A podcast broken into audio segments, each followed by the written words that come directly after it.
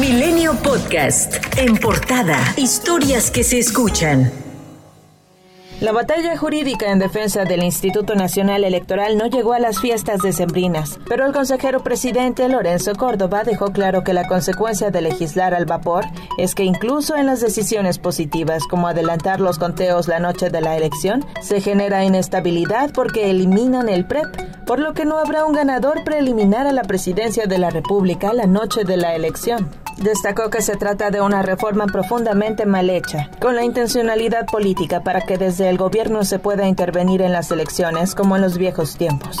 El Consejo General del INE conocerá próximamente y hará público un informe detallado sobre los impactos que suponen estas reformas conocidas como Plan B. Reformas que, por cierto, como hemos anunciado diversas instituciones y actores políticos, serán impugnadas en las próximas semanas ante la Suprema Corte de Justicia de la Nación para que sea esta quien determine sobre el apego de dichas normas a la Constitución y restablezca así el orden constitucional vulnerado. Con la participación de las corcholatas presidenciales Adán Augusto López, Claudia Sheinbaum y Marcelo Ebrard del Grupo Parlamentario de Morena en la Cámara de Diputados, celebrará su reunión plenaria los días 30 y 31 de enero con el propósito de definir su agenda para el próximo periodo ordinario de sesiones. La bancada morenista, encabezada por Ignacio Mier, definirá la agenda legislativa que, entre otros temas, prevé el proceso para la elección de cuatro nuevos consejeros del INE. Y este fin de semana, las candidatas de Morena y el PRI continuaron con sus giras de precampaña para promocionarse en el Estado de México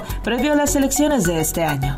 Este domingo, la abanderada de Morena, Delfina Gómez, cerró filas con la militancia del Partido del Trabajo y del Partido Verde, acompañada por los dirigentes de esos partidos en un evento de Metepec Delfina aseguró que se hará la luz después de casi 90 años de oscuridad. Con el fin de impedir un narcoestado en México y blindar los procesos electorales contra la intervención del crimen organizado, el líder parlamentario del PRI en la Cámara de Diputados, Rubén Moreira, presentó una iniciativa de reformas constitucionales para establecer la disolución de municipios y la pérdida de registro de partidos políticos en caso de comprobarse la injerencia de organizaciones delictivas. El proyecto prevé también la suspensión de los procesos electorales en caso de homicidio de algún candidato y la imposición de una pena de 15 a 30 años de cárcel a quien por acción u omisión permite la participación del crimen organizado en las elecciones.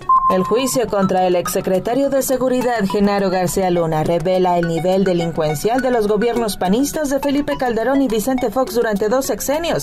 Esto lo dijo Benjamín Robles, vicecoordinador del Partido del Trabajo en la Cámara de Diputados. Sostuvo por ello que independientemente del juicio contra García Luna, en Nueva York a partir de este lunes, el expresidente Calderón cargará con la responsabilidad de haber sostenido a un delincuente. María Elena Ríos, la saxofonista que fue víctima de un ataque con ácido en Oaxaca en el año 2019, dio a conocer este sábado que Juan Vera, presunto autor intelectual de la agresión en su contra, fue liberado tras una audiencia. Acusó que la liberación ocurrió como parte de un acuerdo pactado. Respecto a ello, el Instituto Nacional de las Mujeres externó este domingo su preocupación por el veredicto emitido por el juez de control Teodulo Pacheco Pacheco. El instituto aseguró que la resolución sienta un precedente de injusticia y muestra la violencia institucional a la que se enfrentan las mujeres.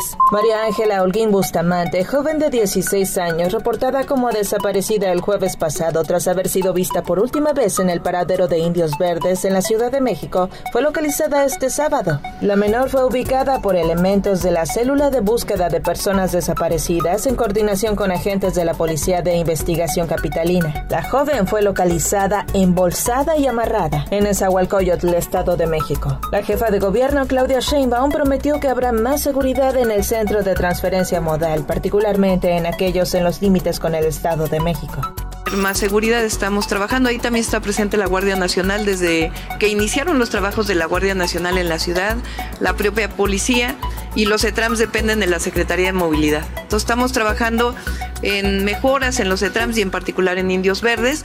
Tras ser veladas dos noches este domingo, fueron sepultadas en el Panteón Nuevo en Colotlán, Jalisco, tres de las cuatro jóvenes que fueron asesinadas en Zacatecas tras haber sido reportadas como desaparecidas. Más de mil personas asistieron a la misa que se celebró en la parroquia de San Luis Obispo para dar el último adiós a las hermanas Pichardo y a su prima Paola Vargas. Las autoridades de Jalisco y Zacatecas no han emitido postura alguna respecto al caso.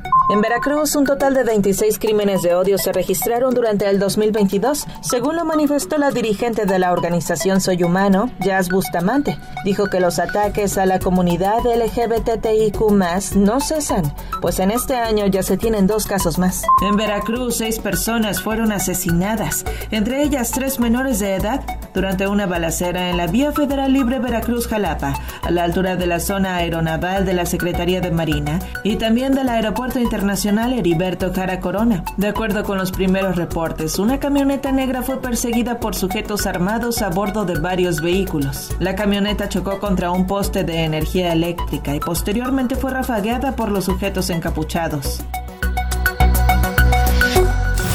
Milenio Podcast.